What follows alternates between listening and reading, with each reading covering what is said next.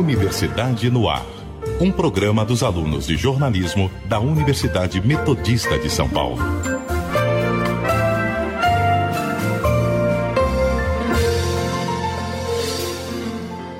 Nos anos 70, tanto os jovens como os adultos não estavam preparados para a chegada dos chamados videogames. Naquele momento, deixariam de lado os jogos de tabuleiro para se divertirem com um controle em frente à televisão, num formato totalmente diferente do que existia na época.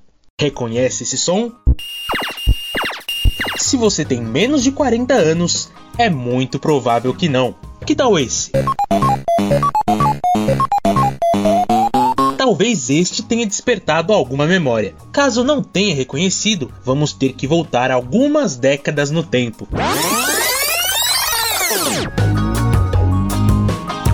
Tudo começa no ano de 1972, com a fundação da empresa Atari, encabeçada por Nolan Butchell e Ted Dabney. Mal sabiam eles que a nova jornada iria revolucionar os formatos do entretenimento em todo o mundo. Seguindo as tendências dos games nos Estados Unidos, surge em meio ao regime militar no Brasil um console 100% nacional, o telejogo.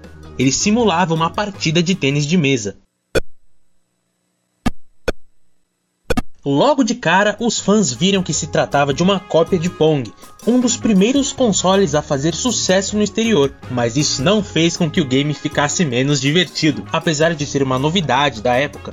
O jornalista e criador de conteúdo de cultura geek, Thiago Romariz, destaca o difícil acesso a esse novo tipo de entretenimento por parte do grande público. Hoje a gente fala do entretenimento portátil, né? Do, tipo, onde você tem o celular na mão e tudo mais. Mas naquela época era você ter a possibilidade de ter dentro de casa um aparelho que fosse só para entretenimento. O telejogo, o Atari, o próprio Master System, quando chegaram ao Brasil, eles ainda eram, e como o videogame é até hoje, extremamente elitizado. E aí, quando eu falo elitizado, não é só o preço, mas é o próprio acesso àquilo. Era complicado realmente num país com 200 milhões de pessoas, todo mundo ou a maioria ter acesso a esse tipo de diversão assim. Mas ele é o início da popularidade da democratização de jogos eletrônicos como um todo. Mais tarde, o Atari VCS, também conhecido como Atari 2600, chegou nas terras canarinhas em 1983 pela empresa Gradiente. Rogério da Cunha, empresário de 46 anos, relembra suas primeiras memórias com o videogame.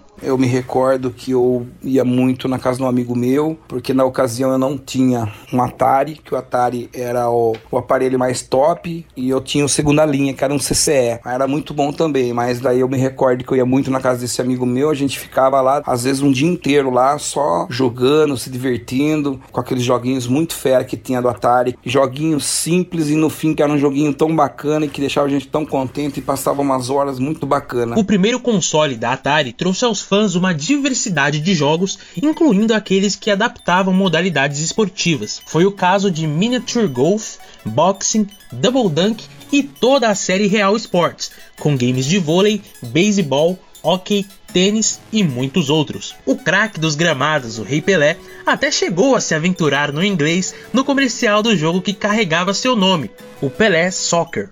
I quit soccer to play Atari. Nesta mesma época dos anos 80, os jogos com naves espaciais se popularizaram bastante no console Atari, como foi o caso do River Raid e Space Invaders. Douglas dos Santos, de 49 anos, era um dos muitos jovens que o pai não tinha condições de adquirir os modelos recém-lançados.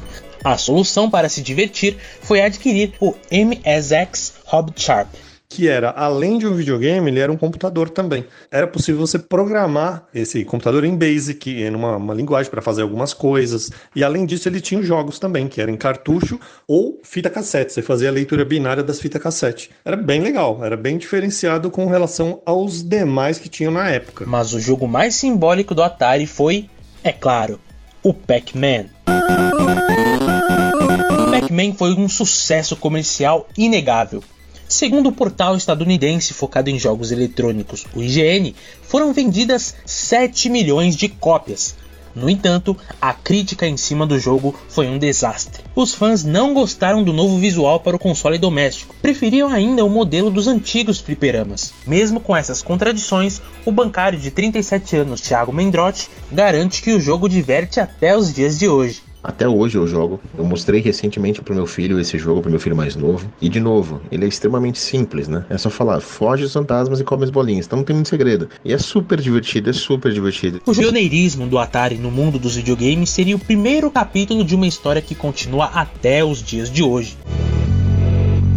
A reportagem História dos Consoles Domésticos é uma produção dos alunos do sétimo semestre de jornalismo da Universidade Metodista de São Paulo. A locução foi de Miguel Cirino Rocha, produção de Leonardo Cunha, Matheus Bertoli, Ulisses Isamo, Vinícius de Oliveira.